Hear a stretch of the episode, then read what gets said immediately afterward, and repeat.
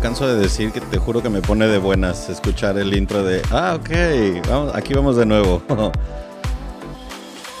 Este episodio que ustedes están a punto de escuchar es patrocinado por los cambios drásticos de vida, los golpes de timón y el no estar esperando algo y que de repente suceda. Si a usted le ha pasado algo semejante, quédese porque está, va a estar bueno el chisme. Y además la voz que usted va a estar escuchando eh, de mi interlocutora no es una voz que no haya estado antes aquí sentada con nosotros en el centésimo mono, pero va a ser un tema muy diferente al que abordamos en aquella ocasión. Este, entonces ahora sí no, no vamos a decir su nacionalidad hasta el final como en aquella ocasión. Ahora sí puedo empezar diciendo que tenemos una belgicana en la casa. ¿Cómo estás, Evi? Ay, feliz, feliz amigo de estar aquí de nuevo contigo como tu invitada ya en situaciones muy diferentes, pero sigo siendo belgicana. Exacto, qué locura pensar que ya dentro de unos cuantas semanas se cumplen dos años de que empecé con el proyecto y, o sea, esto ya pertenece a la tercera temporada, eh, lo estamos grabando en septiembre, en octubre, perdón, pero, o sea, está bien padre ver cómo van evolucionando las historias de la gente a la que voy entrevistando. De pronto, este, no sé, o sea, se me hace... Recording in progress. decirte? Me vuela la cabeza darme cuenta de que hay gente que empezó con un trabajo, pasó la pandemia, ahora ya tiene otro, un proyecto que crece, pero tú, o sea, te fuiste a vivir a otro continente. Entonces... Ya sabes, cuando hacemos algo lo hacemos en grande. sí, Go big o go home, dijo la güera. Ah, mm, go home. Exactamente. Entonces voy a poner en contexto a la gente porque me gusta que hagan un ejercicio mental este, para ponerlos en contexto de, qué, de qué va el episodio de hoy. Eh, sé que no todo el mundo que nos escucha es mexicano, entonces piense usted en el país en el que nació, ¿ok? Ahora, imagínate tú que de pronto pasan cosas en tu vida que durante un viaje decides que ya no vas a vivir en ese país en el que naciste y te mudas a otro, ¿ok? El que sea de tu elección. Entonces, vives en ese país durante 23 años, ¿va? Entonces, pues esencialmente tu vida se cambia de locación y ahora 23 temporadas en otra, en otra parte. Entonces, ¿cuántos cambios, a cuántas cosas te adaptas, de cuántas cosas a lo mejor te olvidas o dejas en desuso? Y después de 23 años regresas al país en el que naciste. Entonces imagínense ustedes, si estás escuchando esto y eres mexicano o mexicana, que estuvieras 23 años viviendo fuera de México, pero te fueras a vivir a Europa o a Australia o a Japón países muy contrastantes, porque capaz y si te mueves de México a Honduras o de México a Colombia no es tan drástico el cambio. Pero te cambias a un lugar donde el idioma es distinto, las costumbres son otras, el clima es radicalmente distinto y de pronto llegas de regreso al país que te vio nacer y pues esa es la situación en la que está Sebe. Cuando grabamos, eh, ella todavía estaba viviendo en Cancún y hoy estamos grabando desde Gent, Gent, así es. Ok, si ustedes no ubican en dónde está Gent, evidentemente es en Bélgica, pero ¿hacia dónde de Bélgica? Es en la parte flamenca hacia eh, el oeste. O sea, es como en, la parte oeste del... Es que es muy chistoso. Gante, Gent, está justo en medio de Holanda, Francia y la costa que nos da el, el mar del norte que va a Inglaterra. Órale. Entonces es como que muy estratégico. Este pueblo, ciudad mío, este, pues es, como que un punto muy, muy, muy, muy clave. Media hora para el norte estamos en Holanda, media hora para el sur estamos en Francia. Wow. Media hora para el oeste estamos en la costa, donde podemos transbordar a, Inglaterra. Entonces es, es, Qué locura. es muy interesante estar y aparte, Bélgica es un huevito, es chiquitito, es, un país muy pequeño. O sea, yo media hora hacia el norte estoy en Izamal, media hora hacia el sur estoy en Playa del Carmen. si le pisas. y en todos lados comemos cochinita pibil. Exacto, y tacos al pastor. Y ahora que estás en, en, Bélgica, o sea, para poner en contexto a la gente, digo, ahorita estoy grabando yo más o menos al mediodía acá en Cancún, harán unos, ¿qué serán? Tal vez 30 grados allá afuera. Si tú te salieses ahorita a tu casa, de tu casa, más o menos de qué estamos hablando. Estamos, hoy, hoy ha estado calentito el clima, estamos como a 15. Ok, y estamos hablando de que es el primero de octubre. O sea, un día rudo de frío en Bélgica es tan frío como se podría uno imaginar o no llega a tan tan duro el invierno. No es tan extremo como Canadá, por ejemplo, en donde tienes menos 25 y menos 50. Aquí eh, realmente em, el clima es muy similar al de la Ciudad de México. Tenemos las cuatro estaciones y, este, por ejemplo, en, estas, en estos días, en la mañana amanece como a 6, 7 y durante el día estamos como a 18 y ya luego empieza a bajar otra vez en la nochecita a 8, y ya amanece otra vez como 6, 7. Entonces así sube y baja todavía un ratito que sale el sol, pero ya que se empieza a nublar y empieza a llover tres cuartos de la semana, pues ya no está tan, no está tan simpático porque es mojado y, fresco, como frío. frío para mí. Dentro, ajá, dentro, después de 20 años de acá, es que como ustedes pues ya saben muy bien, mm, en este canal soy eh, fan de entrevistar mexicanos que vivan en otras partes del mundo. Y pues hemos entrevistado a gente que vive literalmente desde Australia hasta Islandia. O sea, ya está muy cubierta muchas partes del mapa. Pero esta entrevista va a ser un poquito, creo yo que tiene todavía más sazón porque es... Soy de Bélgica, me mudo 20 años a México y regreso a Bélgica. Entonces es, es ambas cosas, ¿no? Es una belgicana viviendo en Bélgica. Así es. Y este aparte, aparte, la verdad, a mucha honra me hice mexicana. O sea, soy mexicana de hueso colorado por, por opción propia, ¿no? Me naturalicé y, me traigo a México muy, así muy en el corazón. Ajá. Este, y hoy, por ejemplo, fuimos al súper y hay una sección de comida mexicana y yo, tortillas. guacamole, ¿no? Obviamente carísimo, pero se me babeo por unas quesadillas, o sea, ¿no? Ay, qué locura pensar que, este, sí, o sea, la comida mexicana, a lo mejor antes de que llegaras acá tú decías picante, no, thank you, y ahora capaz sí hasta lo extrañas. Hasta eso, nunca fui muy fan del picante, pero hasta, o sea, el chipotle mínimo, ¿no? O sea, tengo un bote de chipotle en el refri. No sé y Cocino, y cocino la tinga mexicana con chipotle. ¿cómo, no? Como ya tienes, este, ¿cómo se dice? Nacionalidad mexicana, siéntete con el derecho de que, porque esto lo hacemos muchos mexicanos cuando vivimos en Europa, cuando alguien te diga, ay, qué padre, te quiero ir a visitar y tal, dile, eh, la puerta de la casa está abierta siempre y cuando en tu maleta traigas o tortillas o chipotle o un tequilita o algo, ¿no? Mínimo, mínimo. Una, una bolsa frijol negro. O sea, aquí no hay. Oye, de hecho sí te iba a preguntar, o sea, ¿en Gent hay algún restaurante de comida latina o mexicana? Comida latina hay mucha. Este, mexicana hay un intento de, la verdad no me ha asomado porque venden los tacos en onda Taco Bell de ah, los de los tacos duros esos que dices, no, o sea, no. Ya desde que vienen en esa presentación sabes que no lo van a valer. Sí, pero sí, bendito sea, hay, hay productos en varios supermercados, puedes conseguir los productos base para, para la cocina mexicana, entonces sí, no hay problema, aquí en casa se prepara y listo.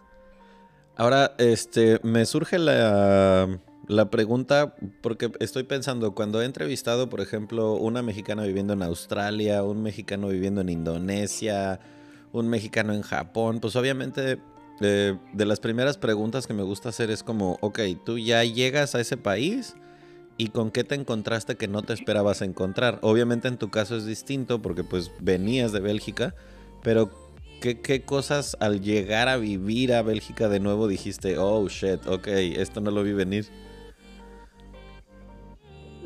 Fíjate que hasta eso, de eso de no, no lo vi venir, venía ya bien preparada. me estoy, estoy abierta a encontrarme con cualquier burocracia que, y, y, sí, o sea, me he encontrado con cuestiones burocráticas que dices, oh, de veras, en serio, primero no me encontraban en el sistema. Pues no, porque estuve como expat 23 años fuera del sistema. ¿No? Estaba yo inscrita en México y la verdad aquí no hay rastro mío. Entonces eso es un problema porque como que, oiga, pero ¿cómo es que no tiene sus declaraciones de impuestos de los años pasados? Luego, porque los hice en México. Pregúntele usted al SAT y estoy pulcra. Sí, no, está todo como Dios manda. Pero o sea, ese tipo de cosas y la gente se queda como, mmm, caso extraño.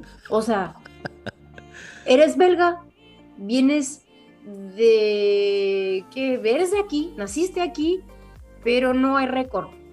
Como que no exististe por 23 años, algo así. Es que era un hombre de negro, señor. Eh, ya sabes, ya, me hice todo un cambio de look.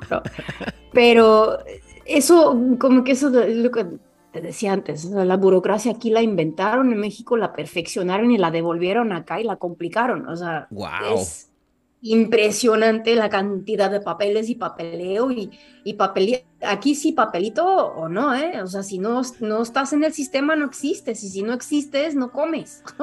O sea, pero ¿sabes qué me vuela la cabeza que me contabas ahorita antes de comenzar a darle el botoncito de grabar? Que, o sea, es, es como ese contraste entre que todo está súper digitalizado y al mismo tiempo te llegan cartas por correo para confirmar los trámites. me llegan cartas, estoy feliz, o sea, es publicidad lo que me llega, pero me siento feliz como niña chiquita, yo me llegó una carta. Ah, es publicidad. Bueno, me llegó otra carta. Ah, o una notificación del gobierno de que me tengo que presentar para declarar mis impuestos. Ajá. Yupi. El señor Ministerio de Economía lleno Ministerio de Impuestos, al SAT, en fin. Y, es curioso, por ejemplo, hace exactamente un mes eh, inicié los trámites para trabajar como independiente, o sea, como, como empresa, ¿no? Eh, no, bueno, todo el mundo se enteró, o sea, entré al sistema, o sea, es como que me asomé al sistema y de repente todo el mundo se enteró que aquí estoy y que, ya soy empresa registrada y que pum, y me empiezan y me mandan cartas. Entonces, bienvenida de nuevo. Bienvenida de nuevo, eso es esa esa mentalidad de que aquí sí todos las todas las instancias se comunican. Ok. O sea, te asomas con una instancia y ya todas las demás se enteraron de que ya fuiste con esta. Ok. Y lo bueno, lo padre es que todo está vinculado a nuestra tarjeta de identidad, tiene un chip, ¿no? Y los, los, este, los que son del bando de, los de las conspiraciones dirán, no, te tienen súper checada. Sí, te tienen súper. Ajá saben dónde estás, dónde comes, dónde vas al doctor, dónde vas a comprar tus medicinas, o sea, todo va con la tarjeta. A dónde vas con la tarjeta, hasta en las tiendas. O sea, metes tu tarjetita esa y registran tus puntos de compra y tus descuentos. O sea, todo está con la tarjeta. Es súper práctico, la verdad, porque pues, está todo comunicado, no como en México. En México tiene sus ventajas de que uno no habla con el otro, ¿verdad? Pero en muchos casos podría ser de mucho beneficio que uno hablara con el otro. Y aquí sí todos están súper comunicados como un banco central de información y pues ahí todo se, todo se, todo se comunica. Traduce. Es que fíjate, me hiciste acordarme de la cara con la que se quedó un cliente con el que hablé hace poco, un gringo, porque le pedí sus identificaciones para hacer un contrato y tal y saca su licencia. Entonces me le quedo viendo la licencia porque yo nunca había visto eh, licencias de Alaska. Y yo, órale, qué interesante, nunca había visto una de estas. Y me dice, ¿cómo son las licencias en México? Y le digo, bueno, depende de cómo la tramitaste. Me dice, ¿cómo? No entiendo.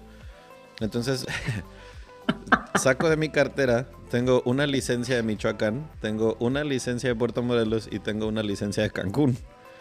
Y el señor se queda como, ¿qué está pasando? No entiendo nada. Es que no hay intercomunicación entre una instancia y otra. Entonces, cuando yo llegué, era un rollo sacarla en Cancún y alguien me dijo, ah, pues ve y sácala en Puerto Morelos porque era muy nuevo el pueblo y todo era muy express. Pues bueno, ahí voy, saco mi licencia y después esa se vence y obviamente yo no vivo allá y pues ya tramité la mía aquí como Dios manda. Pero sigo teniendo la licencia de Michoacán. Obviamente está vencida, pero por alguna razón todavía la traía en la cartera. Entonces imagínate que tengo tres y se queda el señor como de, ¿What the fuck? Porque pues, en Estados Unidos es una sola para todo el país, hasta incluso si vives en eh, las islas, ¿no? Pero ¿qué sucede? Eh, me puedo imaginar que en algunos casos la burocracia pues está muy padre porque es eficiente y porque las cosas sí caminan. Pero pues por el otro lado aquí el latino, no sé si a ti te pasó, cuando yo me fui a vivir a Madrid fue tortuoso el proceso de sacar el chingado como el DNI como estudiantes, a pesar de que solamente íbamos unos meses. Y luego otro papel que nos pedían para poder rentar el departamento era de que, güey, filas eternas, tardadísimo. Y luego en medio, en España, o sea, si uno piensa que en México hay mucho asueto y días de que se descansan las instancias de gobierno, fuck Descansan. En España era de, entre las horas de siesta, entre el día feriado, entre que es día de San Isidro, de que no mames, ¿cuándo va a terminar esto? Descansan más de lo que chambean. O sea, en ese punto sí decía uno, ¿cómo extraño darle un billete de 500 a alguien y que todo se acelere, ¿no? Porque pues desafortunadamente es parte de esta cultura. Esa mexicanidad de plano aquí en Europa, ah, ah, no, y ni, uh, ni se te ocurra. No. O sea, no, no, no, no, no. O sea, te vas al bote. Ni lo. Por extorsión o cosas del estilo. No, no, es súper penado. Pero sí, es, es, es, todo un rollo, ¿no? O sea, hasta los perros, lo primero que tuve que hacer llegando con mis perras es ir con el veterinario a registrarlas en el sistema de mascotas. Me costó una la nota. Wow. Fueron como cuatro mil pesos para poder registrar a las perras. Wow. Y eso que ya traían el chip desde México y afortunadamente la máquina de acá lee el chip y lo reconoce y todo el rollo. Pero los tuve que, o sea, tuve que ir a registrarlas porque si aquí mi mascota hace algo o si aquí mi mascota se pierde, la policía la levanta, le escanean el chip y me la traen a la, a la casa. Te puedo creerlo. O sea que no, definitivamente nunca me voy a llevar a mi gato a vivir al extranjero. Pinche vieja terrorista, siento que me metería en muchos problemas. no, o sea, hasta tuve que contratar un seguro de responsabilidad a terceros por si mi perro muerde a alguien. O sea, porque pues me, toca cubrir todo. pues es que en, teoría, pues en teoría aquí es igual, pero no pasa. Exacto, pero aquí estamos asegurados hasta las orejas, porque pues todo tiene, todo tienes, o sea, rentas y tienes la obligación de asegurarte como inquilino y tuve que presentar el contrato de, del seguro a, aquí al edificio, ¿no? Entonces es, es una cantidad de obligaciones que uno tiene y, y se pagan impuestos hasta por respirar. O sea, realmente aquí o sea, la mitad de lo que... Eso te iba a decir, no es mito que sí se pagan mucho más impuestos en Europa que acá, pero bueno, sientes que los ves más reflejados que aquí. Sí, o sea, la verdad, los pago gustosamente porque a final de cuentas, aquí, por ejemplo, de todo lo que llego a generar, más o menos un 50% se va en impuestos y en aportaciones, no nada más es impuesto. Ok. Dale que un un 35% son impuestos y un otro 15% más son aportaciones a seguridad eh, social y cosas así. Pero lo que sí es que aquí sí o sí se ve reflejado. La seguridad social, por ejemplo, si vas al médico y no tienes eh, ese sistema, dale que pagas 600 pesos por una consulta. Si tú tienes, estás afiliado y estás pagando tus contribuciones y todo, llegas a pagar 80 pesos por la consulta y el gobierno cubre el resto. O sea, al médico se le pagan sus 600 pesos, nada más que tú pagas 80 y el sistema paga el resto. ¿No? Entonces, sí funciona, no es como en México que la verdad mis experiencias con el sistema salud ha sido nefasto y aquí es completamente diferente, ¿no? O sea, sí hay, o sea, sí responden, pues, y las calles están en mantenimiento constante ¿sabes? O sea, sí el gobierno hace mucho con el dinero del, del, del impuesto que uno paga. Me hiciste acordarme de un memazo que vi hace poquito que en la cultura en México, más que aprender este, a comprar un seguro para tu coche, es aprenderte dónde están los baches. a esquivarlos, porque... ya, sabes en dónde están, no va a desaparecer el bache, entonces mejor... Sí, porque es, ese es algo de lo que... Em, vamos a decir, a mí me genera esa sensación como de... Como quisiera que hubiera un poquito más de conciencia social en un país como el nuestro, de que cada vez te cobran más impuestos, no hemos llegado al grado de los impuestos que se cobran en Europa, pero también está muy cabrón como o sea, sí sube la cantidad de impuestos que te cobran, pero no sube nuestra calidad de vida en ese sentido. O sea, el sistema de salud, los baches en tus calles, la cantidad de seguridad pública, la educación, o sea, las cosas que se supone que deben cubrirse con esos impuestos. Yo al menos no me atrevería a decir, ah, no, la neta sí he visto una mejoría en este sentido desde que cambió la ley.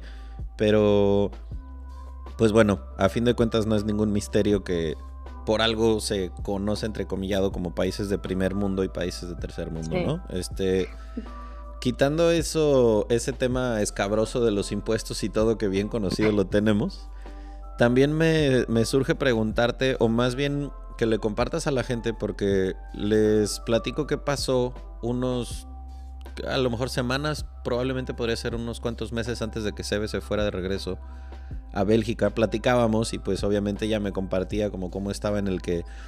Y es que ya que me vaya para allá y no sé cómo va a estar la cosa, Sebe tiene una hija de 15 años. Entonces, pues obviamente no es como que digas, ah, yo agarro mis chivas y me voy como cuando llegaste acá hace 23 años, ¿no? O sea, no. tu decisión. de 23 años yo sola. Ajá. Yo sola con dos maletas y ahorita este, yo con hija, dos perros Ajá, y ocho maletas. Es, es, una cosa totalmente diferente, pero tengo muy grabado eh, que quiero traerlo a colación precisamente porque cuando he entrevistado en específico mujeres mexicanas viviendo en otros países, eh, me, trae muy, a la memoria el eh, episodio que grabé con Zaira en Australia, el que grabé con Sarid en Singapur, por dar un par de ejemplos, que les preguntaba yo que no extrañas de México. Y la primera respuesta que viene siempre de una mujer es la inseguridad, el no sentirme en riesgo el 100% del tiempo, ¿no? ¿Por qué lo menciono? Porque recuerdo aquella charla con Sebe que me decía, es que ya llegamos a un punto de nuestras vidas como mamá e hija en la que me siento casi que el chofer de mi hija porque no me siento tranquila de estarla llevando de un lado, a, de, de, dejarla que vaya sola. Entonces yo la tengo que llevar de un lado a otro. Sabes que los adolescentes llega un punto en que su vida social empieza cada vez a ser más. Y entonces si vives en un lugar en el que no te sientes seguro tú como persona, pues menos quieres que tus hijos anden solos. Entonces, realmente en ese, en ese punto, ¿cómo te sientes ahora? No, ahorita estoy en la gloria, la verdad. Estoy, en, estoy, muy, estoy muy feliz, me siento muy feliz porque eh, aquí mi hija tiene su tarjeta, su Bospas, y con ese se sube al bus, se sube al tram, sube y baja, se va, se va caminando sola al colegio, en donde en México, en Cancún, me tocaba todas las mañanas de madrugada, eran 20 minutos en el coche de córrele, córrele, córrele, porque si no, no llegamos, y batallando con el tráfico, y, y aquí la verdad puede salir caminando, en bicicleta o tomar el transporte público y llega segura. Aparte también las distancias obviamente son mucho más pequeñas, ¿no? Si aquí manejo 20 minutos, tantito más y llego a otro país, literal, ¿no? O sea, media hora de acá estamos en Holanda, para arriba y para abajo estamos en Francia en media hora. Pero aquí Nari tiene la, la, la tranquilidad y yo tengo la tranquilidad de que se puede mover sola. Y eso era uno de mis objetivos principales de traerla para acá, para que ella pudiera obtener esa autonomía y aprender a moverse sola. Porque yo desde chiquita, o sea, yo desde que tengo memoria, aquí me movía en tram o en bus, iba a la escuela en, bicicleta o a veces me llevaban, a veces no, pero es mucho más seguro. Y esa, la parte de la inseguridad, y la verdad, nosotras vivíamos en Bonfil, que es una zona un poquito alejada de la ciudad, y estaba muy complicado ya, o sea, aparecían cabezas por aquí o pedazos de otro cuerpo por allá.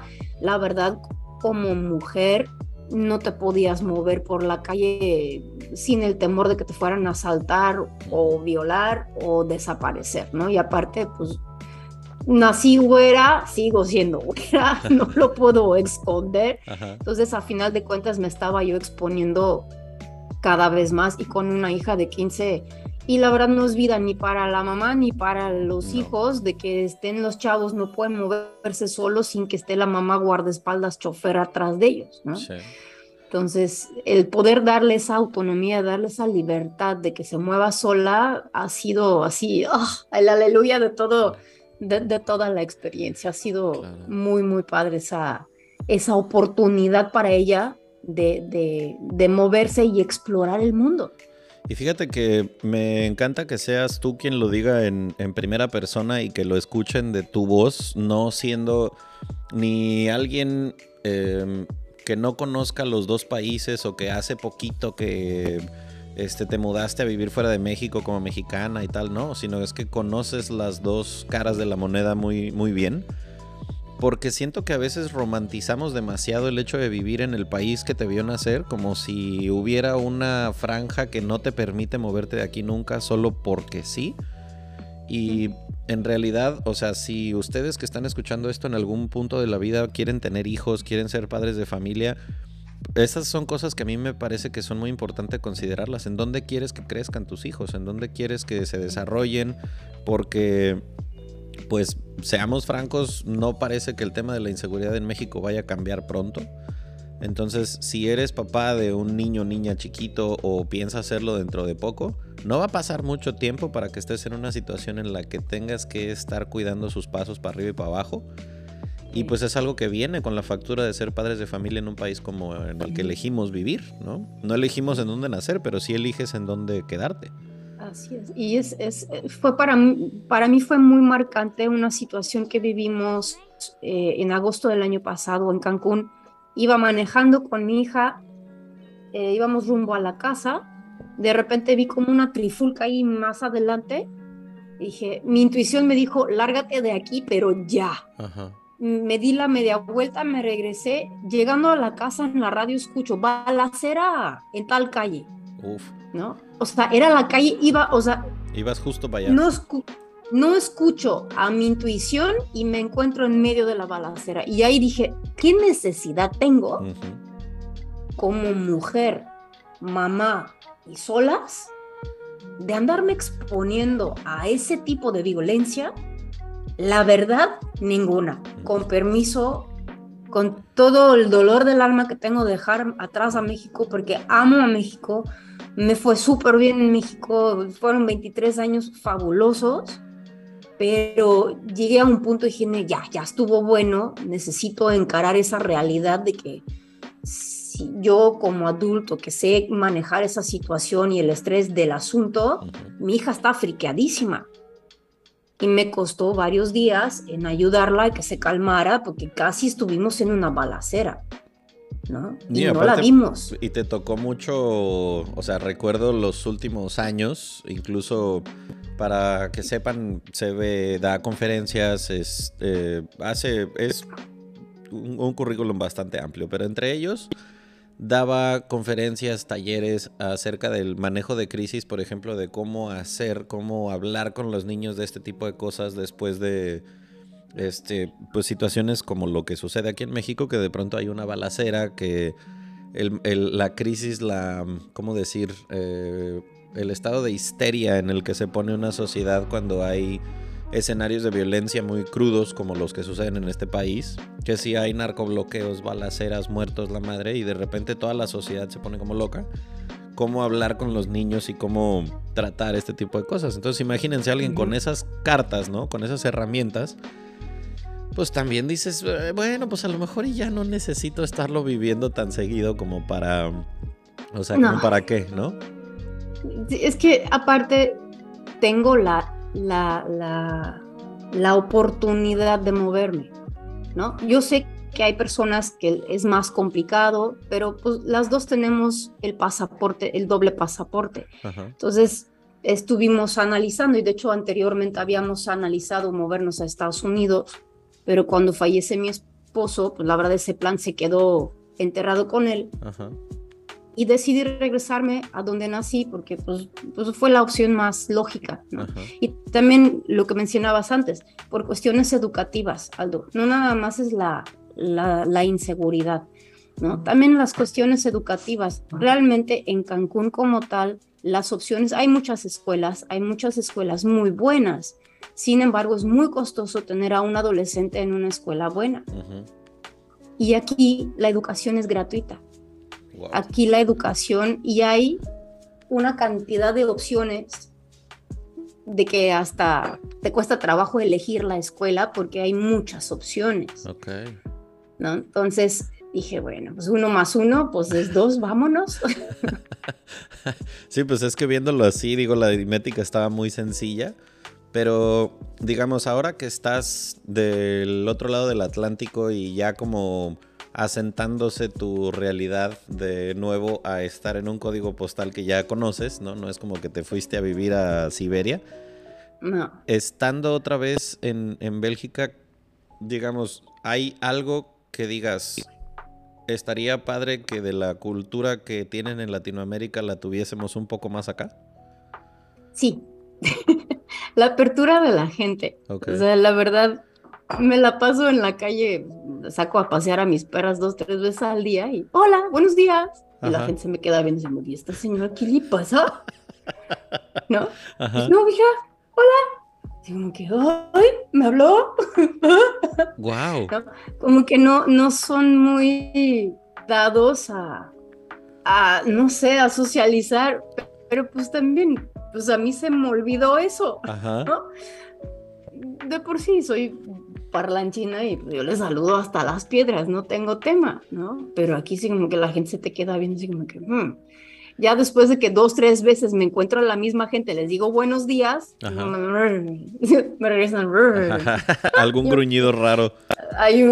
ya, ya, ya, ya se empiezan a articular, como que les cuesta trabajo eh, la conexión, o sea, como dicen, ¿no? Los mexicanos somos bien querendones y eso lo extraño, porque también con las amigas, ¿no? Hola, ¿cómo estás? Muy Yo, y todo. y él, y él, y el apapacho, ¿no?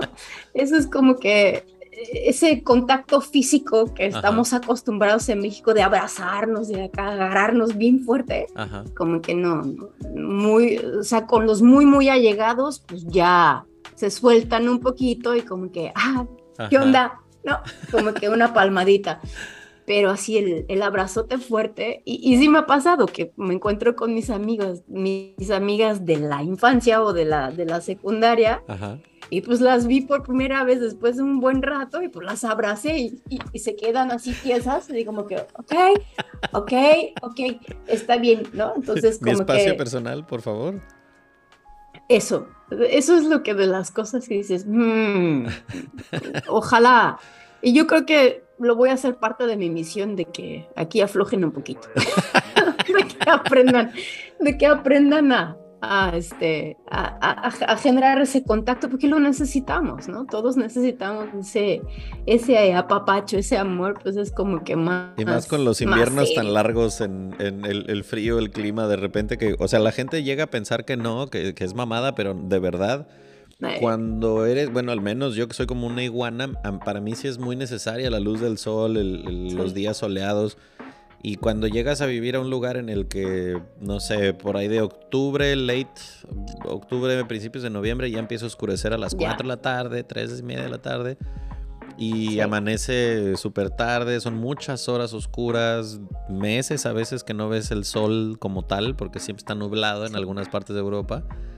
Pues claro que sí te llega a hacer falta la vitamina, la vitamina D, pero pues también la cercanía de otro ser humano que te haga sentir un poquito más eh, como más llevadero el tema, porque el clima de verdad es un factor bien importante.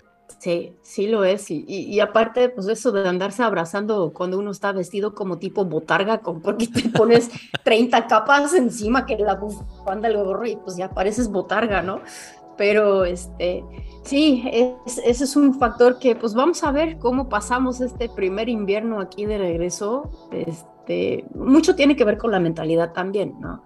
Y espero que, que, no, que no me jale, no me jale la depre de los demás. Claro. Pero pues, vamos a ver, es cuestión de, de enfrentar las cosas con, con buena cara y, este, pues hacer lo mejor de la situación. Quiero, ahorita que mencionaste el tema de invierno, me, me da la curiosidad morbosa de preguntártelo tú que estás más cerca de todo este asunto, pero ¿Qué tanto run run escuchas estando en Europa con respecto de tema la invasión en Ucrania, que si el gas, que si... Lo hablaba con eh, Desi, una internacionalista. No sé si el episodio de Desi va a salir antes o después que este. Pero si es que llega a salir después, les spoileo una parte en la que estuvimos hablando de cómo a veces tenemos la mirada muy puesta en el ombligo y no consideramos cosas que están pasando en otra parte del mundo que nos van a terminar afectando, ¿no? Entonces, por ejemplo, el país en el que vive ve es esencial la calefacción durante el invierno.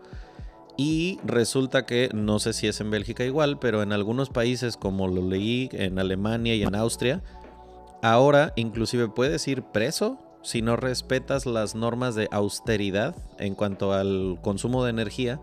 Que, por ejemplo, si tu casa tú la pones a más de 19 grados centígrados la calefacción, puedes tener sanciones que incluso ameriten cárcel. Eso en Alemania y en Austria, ¿no? No sé si va a ser igual en toda Europa, pero van a cambiar un chorro de cosas, por ejemplo, en las dependencias de gobierno, la temperatura no puede estar más arriba de 19 grados, las tiendas, los supermercados tienen que apagar sus escaparates por completo y todo esto tiene que ver con la invasión de Rusia en Ucrania por el tema del gas y tal. Entonces, ¿Cómo, ¿Cómo es ese tema ahora en Bélgica, tú que estás ahí justamente en medio de todo? Aquí es algo bien preocupante que, por ejemplo, el costo de la energía se ha triplicado en cosa de un año. Entonces, si, por ejemplo, es muy sencillo, lo tengo muy, muy, muy claro en casa de mi mamá, se paga aproximadamente eh, como 300 euros al mes de energía, de gas y electricidad. Y ahorita ya están viendo los nuevos cálculos que va a tener que pagar más de mil euros al mes. Pero tienes que tomar en cuenta, una persona como mi mamá, que está pensionada, tiene una pensión de dos mil euros al mes. Madre mía. La casa es de ella, pero si la mitad de lo que generas, la mitad de lo que tienes, se van en, energía, no hay manera, o sea, la gente ya está, mi mamá ya está haciendo planes de cerrar cuartos en su casa y de ya de enclaustrarse en una zona nada más para poder poner un poquito de calefacción en la mañana ahí y no gastar de más.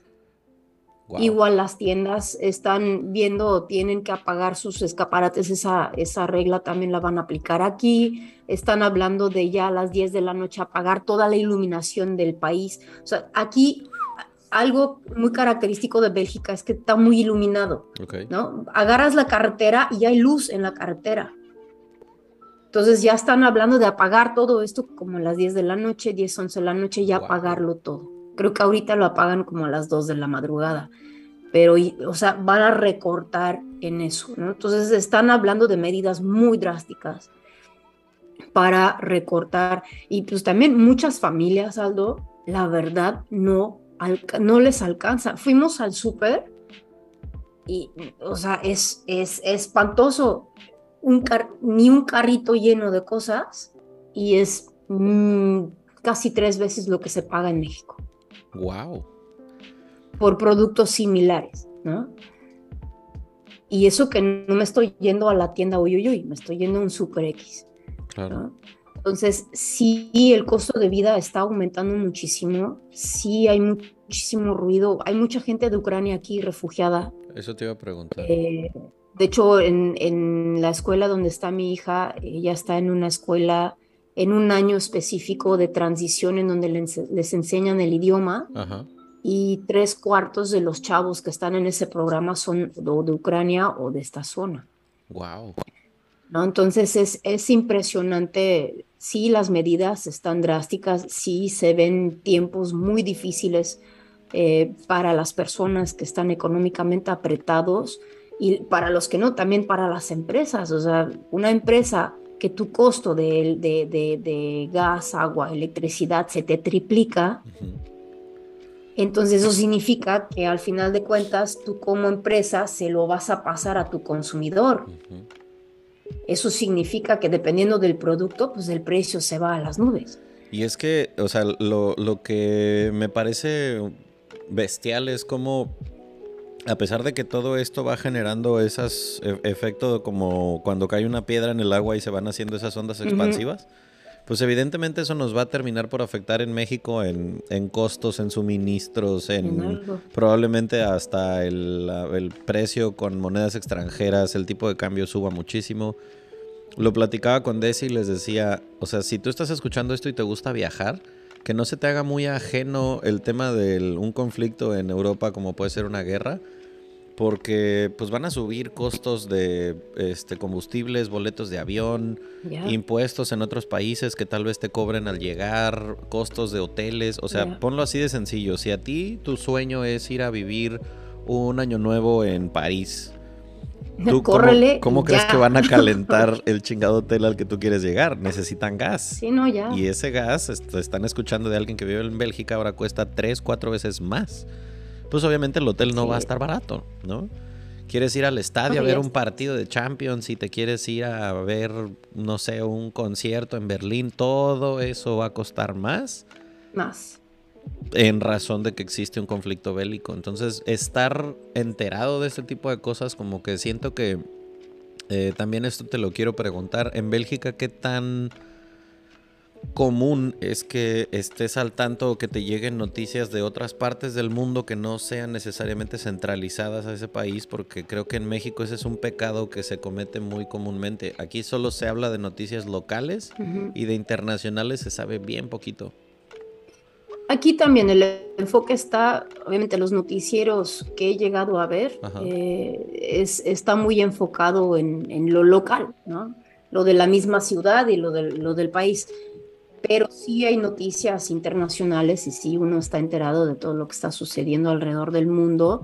Creo que todavía eh, está bastante abierta la, la, comunicación aquí de los medios, no hay tanta censura como la llega a ver en México, en Estados Unidos, luego llegan a censurar cosas o medio hacerle este así como que le cambian las cosas, ¿no? Aquí todavía está bastante el freedom of speech está está bien.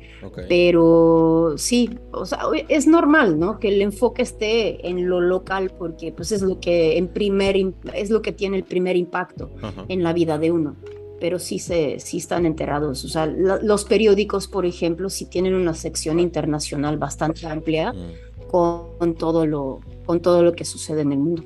Ok. Lo pregunto también porque pues obviamente Bélgica juega un papel central en el tema de relaciones internacionales y organizaciones no gubernamentales en el mundo.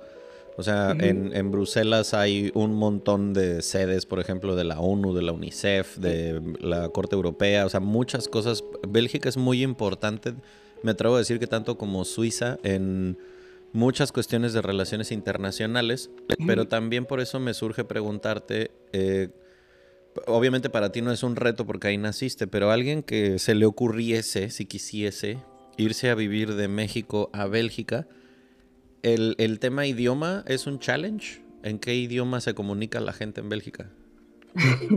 Aquí nos comunicamos en flamenco y en francés. La mitad del país habla flamenco o que es básicamente es el neerlandés y la otra mitad se comunica en francés. Ok. Entonces, si aquí llegas a, a instalarte depende de dónde te instalas, del idioma que te toca aprender. Okay. Lo más fácil para un mexicano es irse a vivir a la parte francófona porque pues aprender francés es más fácil que aprender el flamenco. Okay. Porque el flamenco es un idioma germánico que tiene las mismas raíces que el inglés y el alemán. Mm.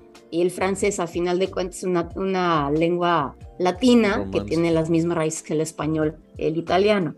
Entonces es más, más fácil que aprendas el francés. Okay. Pero lo padre es que, como te comentaba, como a mí le, tocó, hay un, hay un programa especial para que los extranjeros que lleguen aquí y desean quedarse pueden aprender el idioma. O sea, sí hay programas porque sí o sí tienes que aprender el idioma. Aquí la gente, afortunadamente, como Bélgica es tan chiquito y estamos hechos sándwich entre Holanda, este, Francia, Inglaterra, Alemania, Luxemburgo, pues tenemos, estamos rodeados de otros idiomas, pues hablamos de todo, ¿no? Y aquí en las escuelas, desde chiquitos nos enseñan por lo menos el otro idioma del país. De hecho, hay tres idiomas oficiales, es el flamenco, el, el, francés y el alemán, porque hay una, un segmento chiquitito como de 200 mil personas, si no me equivoco, donde hablan alemán. Es un cachito que le ganamos a los alemanes después de la Segunda Guerra Mundial y pues como ahí hablan alemán, pues el alemán es oficial. Entonces cualquier ley que pasan en Bélgica se tiene que pasar en los tres idiomas. Toda comunicación oficial tiene que ser en los tres idiomas y si tú llegas a una tienda hablando francés aquí, te, te deben de poder atender. Wow, qué interesante porque, o sea, como que a veces no, eh, dimensionamos el hecho de que cuando un país está colindando con tantas eh, opciones, o sea, dices, no, pues es que en, mi país el idioma oficial es uno y así ha de ser en todos lados, sin hambre para nada. O sea, hay países como Bélgica, como. O sea, si Bélgica, tú te vas Suiza también lo Suiza es una locura que si le das para un lado hablan o francés o alemán o italiano. Pero, o sea, es muy común que la gente hable las tres cosas. O sea, eh, la exnovia del que era mi roomie en España, bueno, su, si la quieres meter en un problema, pregúntale de dónde es, porque nació en Suiza, se mudó a Canadá, sus papás vivieron en Fiji, bueno, es un historión, pero, o sea, ella como creció, nació y creció en Suiza, hablaba italiano, alemán, francés, algo de español, inglés, era una locura, ¿no? Pero es muy común eso en Europa y eso está muy padre por lo cual, si también le hablo a cualquier persona que esté interesada en aprender otros idiomas o que a lo mejor tenga hijos en edad de escuela y que todavía estén en esa oportunidad, neta hablar muchos idiomas te abre muchas puertas. Mientras más idiomas hablas, más oportunidades laborales vas a tener. Y pues nunca sabes, ¿no? A lo mejor alguien te llega al precio, te ofrecen un trabajo en un país del que curiosamente hablas el idioma y vámonos, y ahí por ahí es. Sí, no, y aparte te puedes comunicar con más gente, ¿no? Mientras más idiomas hablas. Hace tiempo di una charla en la Universidad de Playa del Carmen acerca justamente de ese, de ese hecho, ¿no? Yo hablo cuatro y mastico el alemán un poquito, pero ha sido muy enriquecedor el poder comunicarme con tanta gente, porque hablando inglés, lo único que me faltaría aprender es chino, porque el chino es el, idioma más... hablado en el mundo, porque hay la mayor población hablando chino pero de por sí con inglés y español ya abarcas básicamente todas las Américas, que ya es, es una parte enorme más Australia y una gran parte acá de Europa también, y la mayoría de la gente habla inglés. Si aquí llegas hablando inglés, te comunicas sin ningún problema porque yo creo que el 75% de la población lo habla sin problema. Eso a mí se me hace una locura cuando conocí Alemania este, recuerdo que un viejito que nos hizo un super parote para encontrar una dirección que no encontrábamos. Eh, pues estoy hablando de un señor octogenario. Yo le calculo al menos, al menos 80 años de edad. Y hablaba muy fluido el inglés. Y pues eso no es muy común en un país latinoamericano. A lo mejor la generación de 60 años para abajo a lo mejor ya lo habla bien y naturalmente tal vez, pero, o sea, mis abuelos pues no me los imagino hablando inglés así como si nada. Porque nunca tuvieron la necesidad de... Exacto. Pero aquí sí existe la necesidad de hablar los idiomas, porque aquí, como te decía, manejas media hora para, para el sur y sí o sí hablan francés y en Francia bueno, ahorita las generaciones más jóvenes hablan algo de inglés, pero en Francia hablan francés. Ah, sí, te ven feo si lo intentas. Eh, sí, en inglés no, no, les gusta mucho en Francia. Tengo que pedirte que nos sirvas de guía de turistas para alguien que quiera conocer tu país. O sea, ¿qué, ¿qué, le dirías? Digamos que alguien decide que quiere estar en Bélgica una semana. Le dirías... Pues una semana. Conoce qué? Sí o sí, así, ese es de ley, es Brujas. Sí. ¿no? Brujas es Venecia de Flandes, le llaman. Es una ciudad divina, muy bonita y obviamente es muy turístico. También les diría, vénganse a Gante. Este, y si vienen por aquí, pues me avisan y con gusto les, les doy los tips locales. Pero mi ciudad es una ciudad eh, medieval, en donde hay una riqueza cultural muy bonita y de hecho estoy enamorada otra vez de la ciudad porque la limpiaron toda. Entonces todos los edificios de los años 1300, 1400, 1500 están como nuevos. Y está padrísimo porque puedes ver, o sea, yo me los voy imaginando, ¿no? Como cuando fui a, a, Chichen Itza o cuando me, me iba a Teotihuacán yo veía a los antiguos aztecas ahí sentados haciendo su, moliendo su maíz, ¿no? Aquí también te puedes este, adentrar en estas historias y hay tours bien padres en barquito alrededor de la ciudad por los ríos, tanto en Brujas como acá. Eh, otra ciudad muy bonita y con mucha cultura es Amberes, Antwerpen. Eh, tiene uno de los puertos comerciales más grandes eh, de Europa. Eh, también está Bruselas, obviamente es la capital. Bruselas como capital es muy linda y tiene, tiene mucho que ofrecer. Todo Bélgica, realmente cualquier ciudad que vayas a visitar, tiene mucho que ofrecer culturalmente y también las puras vistas ¿no? de los edificios tan antiguos y han trabajado mucho en la conservación de esas em, fachadas, sobre todo. Muchos edificios, por ejemplo, guardaron la fachada de 1450. Wow sacaron todo lo de atrás y pusieron un bloque súper moderno atrás, pero tiene la fachada antigua. Entonces lograron conservar como la vista de la ciudad a la antigüita, pero tiene muchos elementos súper modernos también. Está muy, muy padre. Y eso, y también hay mucha naturaleza. En Bélgica, eh, si no te gusta tanto andar de ciudad en ciudad, también puedes eh, visitar ciertas zonas que son muy bonitas, eh, muy verdes, muy, muchos bosques muy lindos, muchas este, zonas verdes para caminar, muy, muy padre. Como curiosidad que a mí me gustaría agregar, digo, yo no he estado tanto tiempo en Bélgica como turista, pero eh, una, si te gusta, por ejemplo, el tema de visitar ciudades, como dice SB, así medievales, brujas, a mí me pareció que es como un cuento de hadas. Es lo que sería trasladar un cuento de Disney a la vida real y hacerlo como live action. Así, o sea, los castillos, las murallas, el río, este, las, hay, hay carretas aladas por caballos, que es una cosa hermosísimo verlo ahí en el centro en Brujas. Eh, sé que me escucha mucha gente que es fanática del fútbol, entonces los estadios en, Bélgica son una cosa muy particular porque es como esa pasión por el fútbol de, que se puede compartir a lo mejor entre Holanda y Alemania, pero sin el riesgo que llega a implicar el tema de los skinheads y el hooliganismo no está tan rudo en Bélgica. Entonces... Está muy controlado más que nada. Exacto, ir a, ir a uno de esos estadios pues te sientes muchísimo más seguro que ir a lo mejor a un estadio de un equipo de media tabla para abajo en Alemania que llega a haber eh, problemas.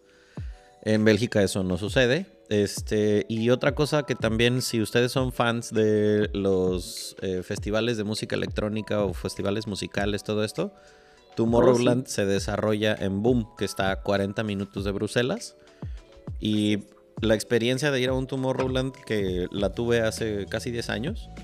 Está padrísimo porque tú llegas a Bruselas, comes delicioso. Hay muchísima comida asiática en Bruselas. A mí me voló la cabeza la cantidad de restaurantes chinos y tailandeses que hay. Delicioso. Y de ahí en 40 minutitos estás en Boom, que es un pueblo chiquitito, que la gente te recibe fascinado de la vida para el festival. Y pues la neta, aunque no seas tan fan de la música electrónica, el, la euforia de 150, 160 mil personas bailando es una cosa que yo nunca viví antes. Pero si uno cruza la frontera y... Ah, otro lugar que es muy instagrameable, que ese sí no lo conozco, es la frontera entre Bélgica y Holanda. Eh, se hacen muchas fotografías la gente ahí porque literalmente la frontera es una línea en el suelo. De un lado dice Holanda y del otro lado dice Bélgica. Y mucha gente se toma fotos ahí porque pues es como esta ironía de que quienes vivimos en países donde las fronteras son súper estrictas, vas a un país en donde literalmente la frontera es una línea blanca en el suelo. Y mira, acá es Holanda y acá es Bélgica y no hay ningún policía, este, ninguna garita ni nada parecido, ¿no? Pero si alguien fuese de vacaciones porque nunca estaba en Bélgica, ¿qué le recomendarías comer para que diga, probaste la comida buena de Bélgica? Ok, ahí les va. Les voy a desmitificar algo. Por favor. Las papas a la francesa no son, francesas. Gracias. Ajá. Las papas son belgas y se comen con mayonesa. Ajá. Y la recomendación es que le pidan stufles, que es un estofado de res a la cerveza. Oh, wow. Está mm, mm, buenísimo, es así como que de cajón. Ajá. Obviamente con una buena cerveza, tenemos más de 500 cervezas diferentes aquí en Bélgica, así que de chelas hay para el mundo. Ajá. Entonces, una buena cerveza. A mí me encanta la Duvel, que es literal, Duvel es diablo. Ok. si te tomas un par de más, este, se te, sí te lleva el diablo. sí o sí. ¿no? Pero, o sea, unas friches, friches de mayonesa, stufles en un Duvel. Con eso, sí o sí, tienes este, la buena base para experiencia. Fíjate que qué bueno que traes a colación eso de las papas porque yo recuerdo que incluso hay una película de Quentin Tarantino en la que hacen referencia a las papas, de que en Europa les ponen mayonesa, ¿no? Y después se volvió un meme. Este, pero es que la mayonesa que nosotros conocemos en México, pensar que esa es la mayonesa de verdad, es como ir a Europa y ver en los anaqueles un tequila gimador y que la gente piensa que así es el tequila de verdad. como, no mames, te estás comiendo la, tomando la peor calidad de tequila del mundo. Bueno, la mayonesa en México también es exactamente lo mismo. A lo mejor tú ahorita dices, ¿cómo? ¿Papas con mayonesa IU? Pues sí, con la McCormick que hay en el súper aquí, por supuesto. Es totalmente diferente y es una delicia porque hay un montón de variedad de mayonesas allá, ¿cierto? Aparte, sí, pues eh, ocupan, aquí hay todo diferente tipo de, le llamamos salsas, ¿no? Está la, la la samurai, está la samurai es la más como más picosita. Este, hay salsa tártara, hay salsa este cóctel que es la que es mayonesa con catsup mezclada, pero pues a mí me gustan mis friches con mayonesa así a las a secas, pura mayonesa de verdad, ¿no? Y como dices, es, es distinta, pero es así como que lo más tradicional y eso es de lo que puedes comer en la calle. Okay. Porque es como la taquería de la esquina, pues tienes free shops por todos lados, que es como la tiendita de friches de, de, papas a la francesa, que son belgas. Las tienes, cada pueblo tiene mínimo uno o dos. Entonces, friches consigues en donde sea. Y para el mercado femenino que nos escucha, que suele ser el más amante del chocolate, presúmeles tu país, por favor. Oh, Dios mío, no, don't start me, don't get me started. Los chocolates aquí en Bélgica son la neta del planeta, porque pues tienes los pralines, que son chocolates rellenos, y pueden venir rellenos con X cantidad de cosas, ¿no? Pues son una delicia. Y aquí hay una relación muy íntima entre México y Bélgica por el chocolate. Ok. Porque Bélgica es uno de los países donde más compramos cacao de México para preparar el chocolate aquí. Mm. Entonces hay una variedad impresionante de, marcas este, que inclusive pues también se pueden llegar a comprar allá en México ya. ¿no? Tengo a, a, los perros. a los perros este platicando, ya sabes, los huskies platican. Y eh, me acuerdo que eh, curiosidad gastronómica, o sea, en México es muy común encontrar dispensadores o maquinitas en, el, en la calle que te vendan a lo mejor galletas o papas fritas o refrescos, ¿no? Bueno, en Bélgica existen máquinas que te venden waffles. Y mira, se me hizo agua la boca de acordarme. En Bruselas encontré una máquina que era lo más padre del mundo porque tú metes ahí tu dinerito, esa chingadera te cocina un waffle y luego tú decides qué topping le pones ahí de chocolate belga, que es una cosa es lo más gordo del mundo y con el chingado frío que hace, te, es como un abrazo. Está padrísimo eso. Sí. O sea, este tipo de cositas. mira, tanto me marcó a mí em, Bruselas en particular, me gustó tanto. que una novela que escribí para competir en un concurso de Gandhi de novela corta se desarrolla en parte en Bélgica, porque me encantó esa parte de Bruselas.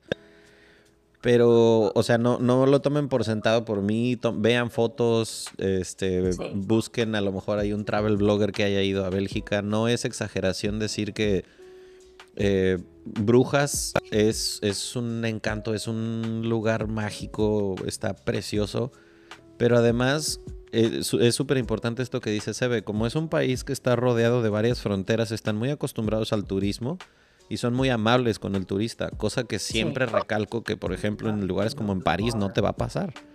La gente en París no, es, amable. es muy distinto, muy diferente, muy diferente y aquí la gente, yo creo que en Bélgica somos más internacionales, como que estamos muy acostumbrados a tener gente de todos lados como hemos sido invadidos desde, la, desde el año de Carlos V. Entonces, ya sabes, entonces, este, sí hay, hay esa amabilidad y esa apertura a recibir gente.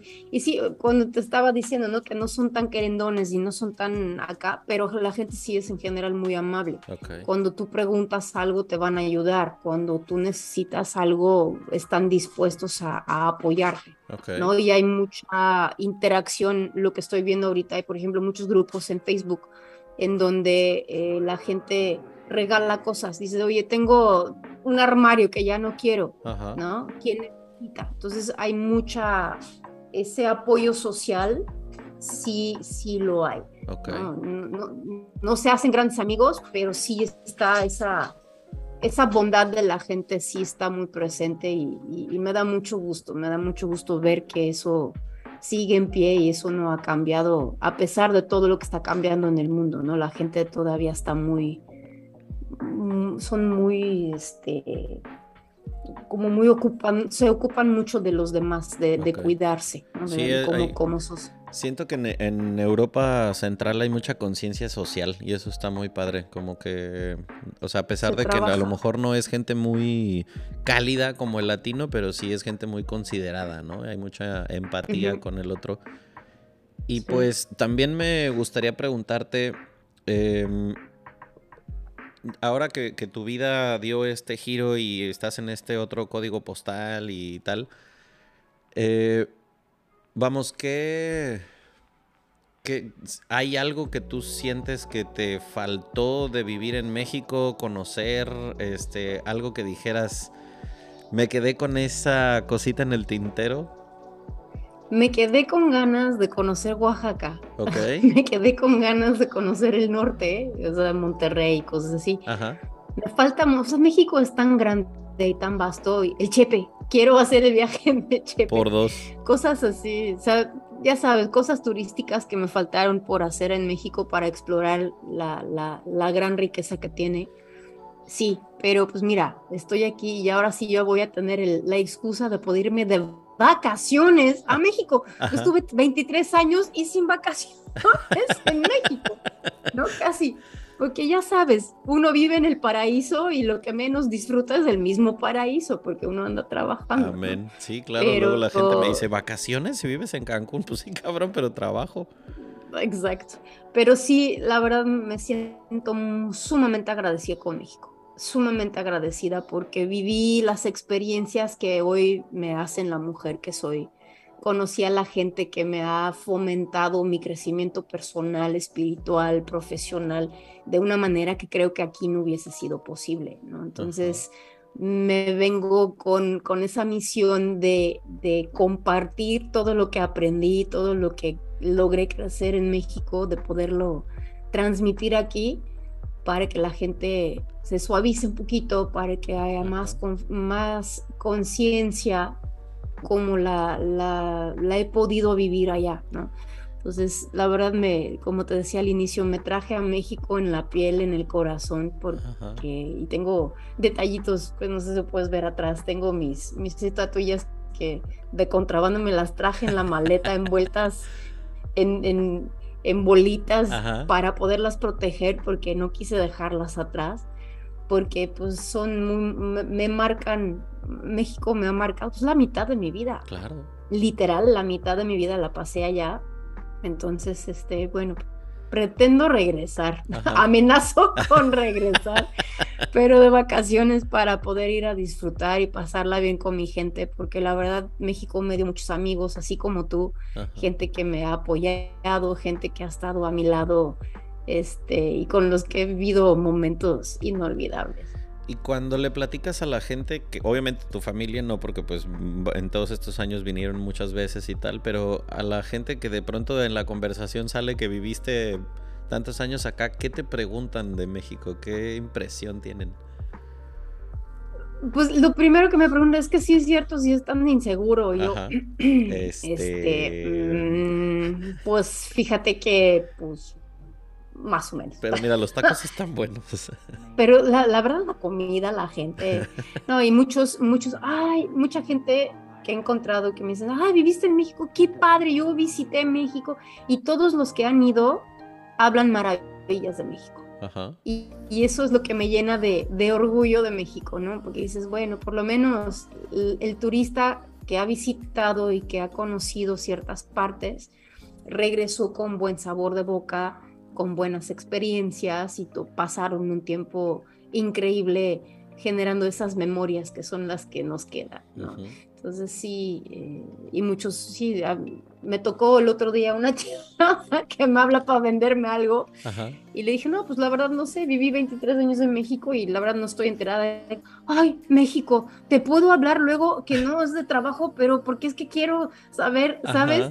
Les da mucha curiosidad eh, de que, es que, ¿cómo lo hiciste? Y cómo es que tanto tiempo y por qué te quedaste, ¿sabes? Me, me, preguntan y, es, lo bueno es que da buena plática. genera, sí, o sea, tienes un, buen motivo para una un icebreaker que cállate, ¿no? Porque como dices, mucha gente, pues yo recuerdo cuando yo vivía en Europa que era normal subirte al metro y ver las publicidades de Visit México con fotos de Chichen Itza, con fotos de Tulum, era muy común y a mí me daba como curiosidad de, órale, qué loco. Incluso hay equipos de fútbol en ligas europeas que son patrocinados por el Ministerio de Turismo de México. si mal no recuerdo, creo que es el español de Barcelona que dice, no me acuerdo si dice Riviera Maya o dice Visit México o algo así. Riviera Maya. Creo que es Riviera Maya. Hay varios y, y la gente, o sea, ve esas fotos y pues obviamente la referencia que tienen es la Riviera. Pero sí recuerdo muchas veces que gente me preguntara como que, ay, eres de México. Y así como con palillos preguntar, este, oye, pero sí es cierto que este, está peligroso. Y pues yo contestaba lo mismo que le contesto a todo el mundo hasta la fecha. Es como, pues mira, Nueva York también puede ser muy peligroso, lo mismo que Varsovia puede ser peligroso. O sea, si te metes al barrio equivocado, por supuesto. Pero no por eso yo dejaría de venir, porque pues digo, Siempre y cuando no estés metido en chingaderas ilegales, pues, difícilmente te va a pasar algo. Solamente nunca aceptes el primer precio en México. Este regatea sobre todo como turista. No se puede. Mientras más blanca tu piel y más claro tu cabello, más caro te lo están vendiendo. Entonces regatealo por Dios. Pero pues fuera de eso. Pero qué padre escuchar, eh, pues que estos esos años transcurridos aquí en México te dejaron este, pues cosas positivas, aprendizajes. O sea, pues tu hija nació acá. Eh, ya te puedes este, mover en, países latinoamericanos tal cual si entendieses al 100% la cultura latina porque pues la traes ya contigo. Sí. Entonces, pues digo, creo que estas cosas eh, me encanta que la gente las escuche y que se los transmites de primera mano porque pues sé que hay mucha gente que le tiene mucho miedo al cambio, que el, estar en un lugar y pensar en moverse a otro, ya la sola idea a mucha gente le causa ansiedad, ¿no? Como de cómo me voy a ir de aquí. Romantizamos, romantizamos mucho, creo, también a veces el que es que mi familia está aquí, mis hermanos están aquí y no van a dejar de estarlo. Pero de pronto el crecimiento personal a veces no necesariamente está en esa sola ciudad. Así es. De pronto salirse de esas fronteras y obligarte a crecer con tema de cultura, de idioma, de trabajo, de clima, de a veces eso solo, aunque no sea un cambio de vida de 23 años, pero te da muchísimo crecimiento y pues eres la prueba número uno de que eso sucede. No, absolutamente. Y, y sí es abrumador, o sea, a final de cuentas, hace, hace 24 años cuando me fui, cuando me fui a México, también todos me dijeron, estás loca, pues estaré loca, pero me voy a aventar. A final de cuentas, ¿sabes? Ok, te vas. Y si no funciona, te regresas a tu casa. El punto, ¿no? Tu casa siempre va a estar, tu familia siempre va a estar. Así como a mí me pasó ahorita, 23 años después, pues me vine de regreso. Claro. ¿No? Y aquí está mi gente, aquí está mi familia, aquí están mis amigos de hace, uh, amigos que no había visto en 30 años, ¿no? Wow. Pero aquí siguen. Y, eso es lo que, si, si, si fuese así como de, mensaje de atrévete a hacerlo, porque a final de cuentas, ¿qué vas a perder al hacerlo? Nada. Nada. Porque aunque pierdas dinero, aunque pierdas un trabajo o lo que sea, ganas muchísimo más claro. en aprendizaje, en experiencias, de lo que llegarás a perder. O sea, eso a mí me queda y me consta, me queda claro. Sí, sin querer sonar demasiado este Tuluminati, pero si te vibra la idea de irte a otro país o a otra ciudad es porque algo vas a aprender ahí. Algo te está esperando en ese lugar para que lo aprendas, lo vivas y después eso te va a servir para el crecimiento hacia donde quieres ir, pero no estoy en contra de que te quedes en el lugar en el que naciste, solo digo, si te surge esa idea de, híjole, es que me encantaría irme a vivir a tal lugar, eh, a veces el, efecto dominó es con que te metas a internet a ver qué se necesita. Y así terminé viviendo yo en España, por darles un ejemplo muy burdo. O sea, yo en una reunión de exalumnos, alguien que me dijo que existía una maestría que me llamó la atención. Y eso bastó para que yo llegara a mi casa al día siguiente y me metiera. Y por hacer el cuento corto, seis meses después estaba viviendo en España. Ya, ahí porque algo tenía que ir a aprender. Tuviste una experiencia muy, muy enriquecedora, tanto en tu educación como en tu desarrollo como persona. Y, no es como que me quedé a vivir en España toda mi vida, fue el tiempo que tuvo que haber durado, pero aprendí tantísimo en ese año, sobre todo sobre mí mismo, que por eso es que yo como me, me encanta compartir estas historias de que, güey, o sea, la idea de las fronteras obviamente existe, pero tampoco es imposible cruzarlas e irte a vivir en otro lado y desarrollarte como persona. Y pues aquí estamos hablando dos personas que hemos vivido en distintos países. Y aquí andamos en una pieza, no se nos cayó nada. No. Y es más, somos más, más ricos en, experiencias y en conocimiento y, y te hace crecer porque enfrentas tus miedos. Sí. o sí tienes que enfrentar tus demonios, porque tus demonios se viajan contigo. Esos no, los puedes dejar. Luego, estos los voy a dejar aquí en el closet. ¿Qué crees? Se van contigo, ¿no? Y estando en, esas, en esos viajes, te enfrentas con todos tus demonios y sí o sí te tienes que, ahora sí que armar de valor y dices, pues va, órale, a darle. Y, y sí o sí, sí o sí creces, sí o sí. Y ahorita para mí también ha sido muy interesante regresar y traerme a mi hija y, volver, ¿no? Volver a, las andadas aquí en, mi ciudad natal ha sido muy interesante porque obviamente también todo cambió, ¿no? 23 años después también Bélgica ha cambiado, también Gante ha cambiado, también aquí la infraestructura sigue siendo más o menos la misma, pero toda la administración ha cambiado, se ha digitalizado. De hecho, cuando yo me fui todavía pagábamos con francos belgas. Wow se instaló el euro cuando yo estaba allá en México. O sea, hasta cambié de moneda, ¿no? Otra vez. Qué Entonces son, son experiencias bien, bien locas, pero vale mil veces la pena. Y si me dijeron, lo vuelves a hacer, lo volvería a hacer. Amén. En esta nota, y antes de terminar, como lo sabes bien, me gusta pedir recomendaciones. Entonces, seguramente, pues del año pasado, ahora que estamos grabando de nuevo, seguramente has visto, escuchado, leído un montón de cosas distintas y me encantaría preguntarte, empezar por sea documental, serie, película, cualquier cosa que hayas visto durante este año pasado que hayas dicho, híjole, la verdad esto estuvo interesante. Esa pregunta es muy buena porque no veo tele. Ajá. no veo la tele y casi, casi no ondas Netflix y demás, puros animes con mi hija. Ah, pues algún anime, ¿por qué no? De mucho interés. Pues la verdad te voy a fallar. Así de esos realmente te voy, te voy a fallar. La película que, que no me gustó, que vi, es la de Bullet Train, que está... fuimos, fuimos, a verla al cine y dije, ok, por alguna razón tuvieron que traer a Bad Bunny para que trajera gente a la taquilla por lo mala que es la pinche película. No, está fatal. O sea, es así. No la vayan a ver. Ándale, esta va a ser una anti-recomendación. Una anti-recomendación. Esa no, no gasten su tiempo ni su dinero en ir a ver el tren bala. Neta, que Diría yo, elijan otra película. Mejor vuelve a ver una que ya hayas este, visto y te haya gustado, creo que estarías desperdiciando tiempo como yo lo hice. Sí, la de Top Gun sí me encantó. Como fui fan desde un ah, de la primera. Sí.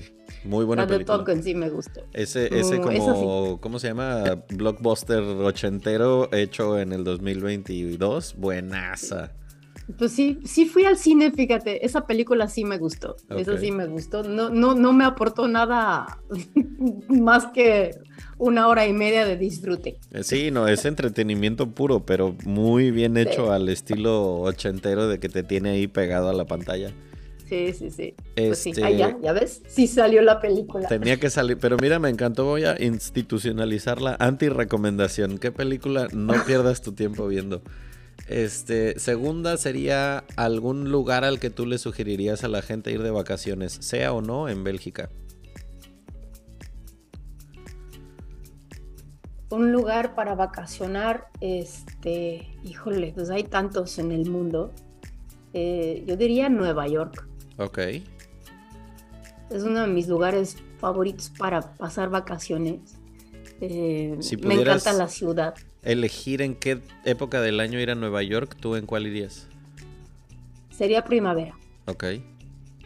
En la primavera. El invierno en Nueva York es nefasto porque es un mundo de frío y cuando neva es así como que todo, ¿no? Pero primavera. Es como onda abril por ahí. Ok.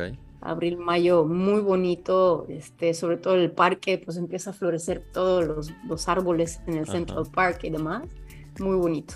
Es de mis, de mis ciudades favoritas en el mundo mundial. Sí, es, es muy abrumador la primera vez que vas por ahí por la zona de Manhattan y la vista no te alcanza para alcanzar hacia arriba y ver la punta del skyline. es, está muy chingón. Y por último, algún libro, eh, texto, artículo, algo que hayas leído últimamente del uno de los últimos libros que leí es el de Winning de Tim Grover. Ok. Y, este libro, eh, la verdad, es como el sucesivo al Relentless, del mismo autor Tim Grover, quien eh, fue el coach de Michael Jordan y eh, Kobe Bryant, para los que les gusta el básquet. entonces, estos dos libros, la verdad, eh, me han marcado y me han ayudado a mantenerme firme.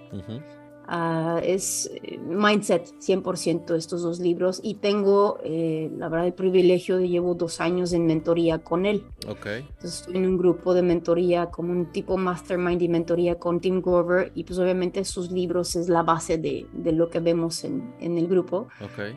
Pero sí, este, estos dos me han marcado quien quiere tener más resiliencia quien quiere tener un mindset más firme como para decir, voy por lo mío y nada me va a detener, estos libros son un, buen inicio. Pues es que imagínate para haber sido coach de dos de los atletas más grandes de la historia, pues obviamente lo que es capaz de compartir, ¿no? Así es. Pues, pues eso es la recomendación del día. Ahí tienen sus respectivas recomendaciones. Eh, ¿Habrá alguna siguiente, este, siguiente capítulo con Sebe ya que lleve algún tiempito más en Bélgica, capaz y de repente, oye, esta mujer es, o sea, no les extraña que de repente, oye, ¿qué crees? Me vine a vivir a Hong Kong. O sea, no sea para nada extraño. Pero bueno, mientras tanto, tienen este, a quién acudir si es que necesitan saber algo de Bélgica. Eh, ¿Cómo te encuentran en redes, güera? En redes me pueden encontrar como Coach Severin Nasens, este, en Instagram y en Facebook, con mucho gusto. Ahí me mandan un, un DM, me manda un mensajito y con gusto les echo la mano. Aquí vamos a poner también las redes en la descripción del capítulo porque su este apellido no está tan fácil de deletrear y aquí lo voy a poner en, en la información del episodio, pero pues nada.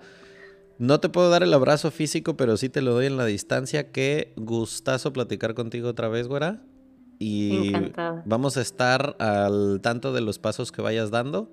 Mientras tanto, pues nada, mucho, mucho cariño. Te quiero un chinguísimo de aquí a Bélgica a pie. Y pues nada, muchas gracias por escucharnos. Nos vemos en el episodio que sigue. Gracias, güera. Gracias, bye. Cuídense mucho. Nos vemos en la que sigue.